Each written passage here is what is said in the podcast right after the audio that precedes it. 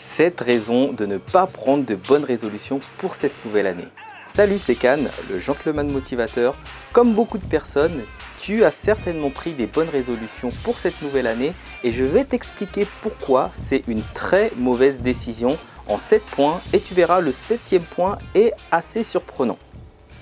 Première raison, une date importe peu pour changer. Pourquoi le nouvel an? Pourquoi pas un autre jour? Pourquoi pas un jour significatif pour toi? Ton anniversaire, euh, une date euh, symbolique? Il faut savoir qu'à la base, c'est une tradition babylonienne qui fait que on prenait dans l'Antiquité des engagements vis-à-vis des dieux pour solder ses dettes.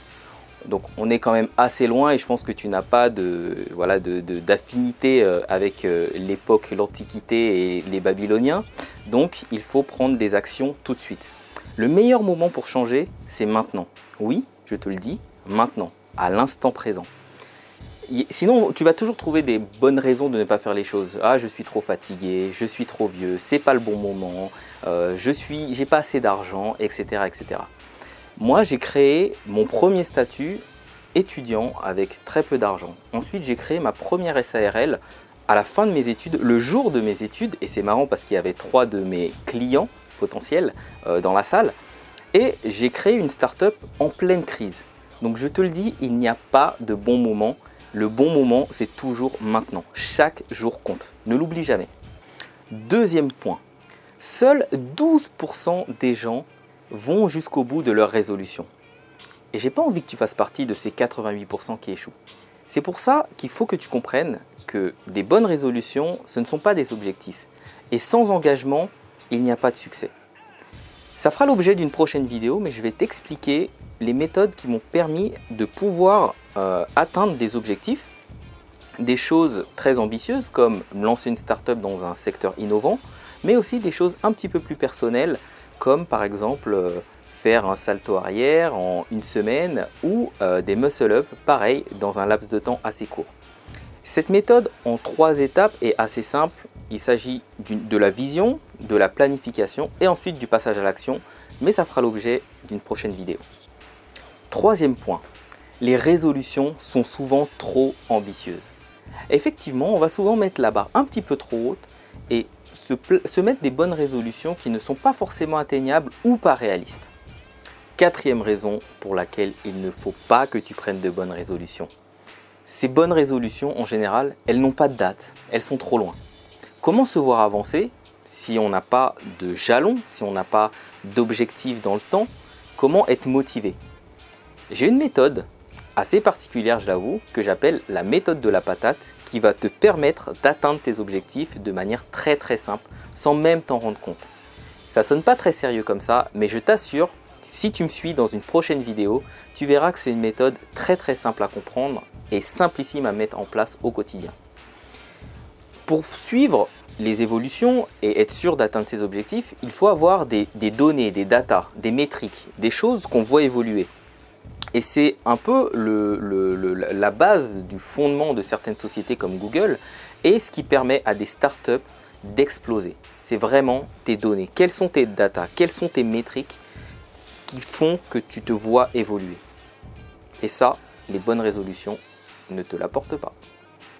Cinquième raison, tes bonnes résolutions ne prennent pas en compte la réalité de ta vie. Quelles sont tes contraintes? Quelles sont tes limites? Quels sont les moyens que tu as pour parvenir à ces bonnes résolutions? Pour deux personnes qui veulent arrêter de fumer, peut-être que l'une, elle aura toutes les raisons de pouvoir arrêter, mais l'autre, peut-être que son envie de fumer est déclenchée par un stress. Et est-ce qu'elle a les moyens de se euh, séparer de ce stress? Si ce stress est causé par exemple par son travail, etc il faut bien être sûr de pouvoir euh, avoir des moyens et connaître ses limites. Et ça, des bonnes résolutions ne le font pas. En ce qui me concerne, j'ai pour euh, les moyens de ma startup, j'ai dû apprendre l'impression 3D en quelques semaines et ma contrainte c'était le temps. Je n'avais pas le temps. J'ai dû aménager mon planning, c'est-à-dire dormir moins, pour pouvoir apprendre l'impression 3D en quelques semaines. Je connaissais ma contrainte, j'ai fait de cette ambition un vrai projet avec des vrais objectifs. Sixième raison pour laquelle tu ne dois pas prendre de bonnes résolutions, c'est que très souvent, ces bonnes résolutions, c'est le début de la spirale de l'échec. Et je pense que tu me vois venir. Lorsqu'on met des bonnes résolutions, très souvent on les réévalue un an après ou en cours de route, on se rend compte qu'on les a abandonnées et qu'on n'est pas allé jusqu'au bout. Et là se met en place un processus d'auto-dévalorisation qui non seulement va empêcher d'atteindre euh, cet objectif et cette résolution, mais en plus elle va affecter tous tes autres projets. Ça peut être des projets personnels, ça peut être des projets professionnels, et il ne faut pas laisser cette spirale de l'échec et toute cette négativité affecter tes projets. Et c'est pour cela qu'il ne faut pas prendre de bonnes résolutions, mais plutôt mettre en place des objectifs. Septième raison. Comme je te l'avais promis, tu verras, cette raison est un peu surprenante. Je l'appelle l'accomplissement anticipé. Il y a quelques années, en faisant des recherches pour une émission sur le bonheur, je suis tombé sur une recherche assez surprenante. En fait, le cerveau, à partir du moment où on va se projeter euh, sur un projet, sur la réalisation de quelque chose, où on va parler de son projet euh, à des amis, euh, où on va faire part de toutes ses ambitions, le cerveau va envoyer des signaux qui donnent l'impression que ces projets sont déjà faits, sont déjà accomplis, une forme d'euphorie. Ensuite, cette euphorie va pousser à la procrastination et le fait de se rendre compte qu'au final, on n'est pas arrivé à mettre en place ces projets, on arrive à nouveau au point 6 si tu as suivi, qui est la spirale de l'échec.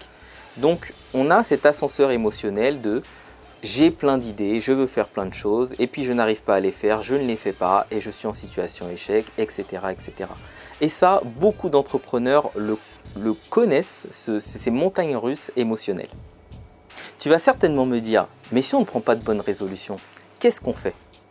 Je n'ai pas l'habitude de finir sur des notes négatives, c'est pour ça que je te donne rendez-vous demain avec une nouvelle vidéo sur comment fixer et surtout atteindre ses objectifs. Cette vidéo un peu légère mais qui tombe à point nommé pour cette nouvelle année est la première d'une longue série. Si tu as aimé, n'hésite pas à mettre un petit pouce bleu, à partager à tes amis qui sont prêts à faire l'erreur de prendre des bonnes résolutions et surtout abonne-toi à ma chaîne pour développer ton potentiel d'entrepreneur et te motiver. Et comme je dis toujours, sois toi et crois en toi.